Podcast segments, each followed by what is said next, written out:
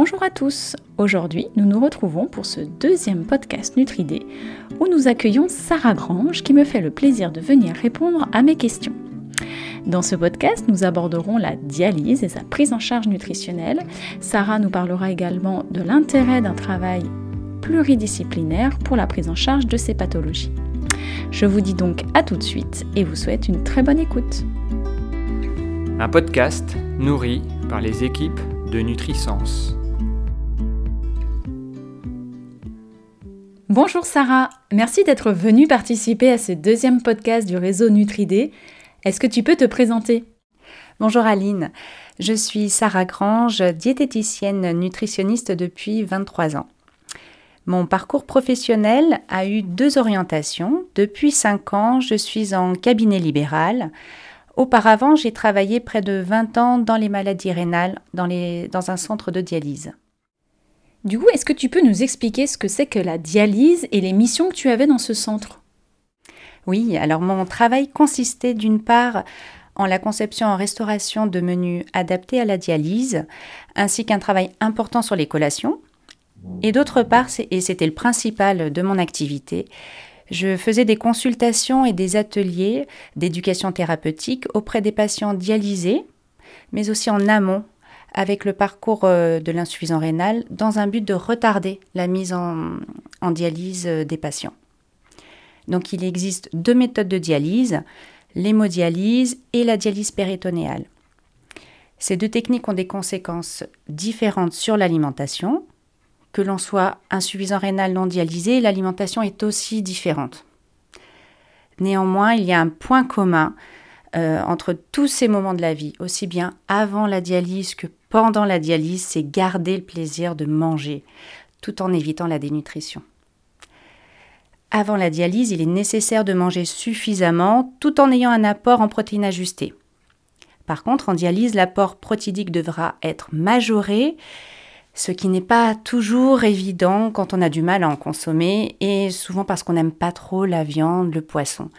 Et là, à toutes ces étapes euh, de l'insuffisance rénale, euh, j'ai vraiment à cœur d'intervenir euh, en tant que diététicienne nutritionniste, car mon but, c'est de donner envie de manger à ces patients en trouvant des idées recettes proches de, de, leurs habitudes, de m'adapter aux patients tout en gardant le plaisir l'envie de manger. Et c'est un challenge que j'adore relever au quotidien. Voilà. En effet, comment est-ce qu'on peut trouver le plaisir de manger si on se pose des questions à chaque préparation de repas, à chaque fois que l'on doit boire, que l'on doit manger? Cela doit rester vraiment un plaisir et c'est vraiment mon but. Tu as aujourd'hui ton cabinet où on peut trouver d'autres professionnels de santé. Comment prends-tu en charge tes patients? Alors, mon activité libérale actuelle est, tout aussi passionnante. Euh, je suis installée actuellement dans un bâtiment médical avec d'autres professionnels de santé. Euh, actuellement, dans mon cabinet, nous avons une neuropsychologue, une psychologue et une orthophoniste. Je travaille étroitement avec euh, les médecins, les médecins traitants, les spécialistes, sans oublier les kinésithérapeutes, les APA et les pharmaciens. Et nos professions, nos métiers s'entrecroisent. Euh, le patient est notre cœur de métier et de nos préoccupations. Alors, ma patientèle est diverse, variée. Euh, la perte de poids n'est pas le seul motif. Hein. Je peux recevoir des patients avec un diabète, un parcours de chirurgie bariatrique, une stéatose hépatique ou bien un cancer et aussi des sportifs. Et je reçois des personnes qui souhaitent simplement parfois faire le point sur leur alimentation. Euh, et là aussi, mon cœur de métier, c'est aussi de garder ce plaisir-là de manger, quel que soit l'objet du rendez-vous. Voilà.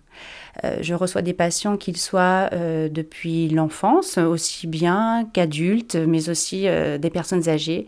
Et là encore, le plaisir doit être le fil conducteur.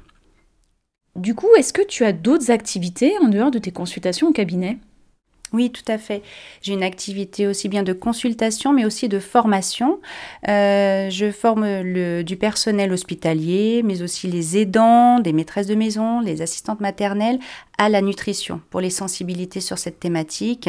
Et j'interviens aussi pour des ateliers, notamment euh, pour des personnes retraitées pour euh, bien vieillir, et puis aussi pour, pour des familles qui ont besoin d'idées recettes, puis des sujets à thème très précis. Alors, je sais, Sarah, que tu es aussi très impliquée dans l'association des diététiciens. Est-ce que tu peux nous en dire quelques mots? Oui, j'ai une activité en tant que déléguée régionale effectivement de la Savoie, Haute-Savoie et de l'Ain euh, pour la FDN qui est l'Association française des diététiciens nutritionnistes. D'ailleurs, nous allons fêter cette année les 60 ans d'existence.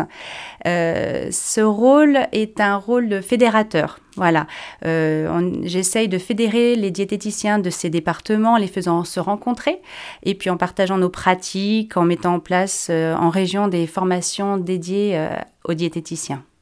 Donc, en conclusion, se former pour répondre à la pluralité des profils de patients que tu rencontres à ton cabinet, mais également travailler en équipe pluridisciplinaire pour améliorer la prise en charge des patients. Merci Sarah. Merci à toi Aline.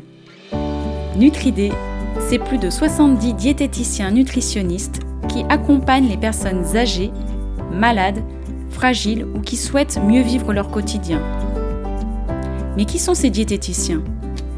Je vous propose, au travers de ces podcasts, de découvrir leur parcours professionnel passionnant, leur métier, leur façon de travailler, leur expertise. Je vous souhaite une très bonne écoute et je vous dis à très bientôt. Un podcast nourri par les équipes de Nutrisens.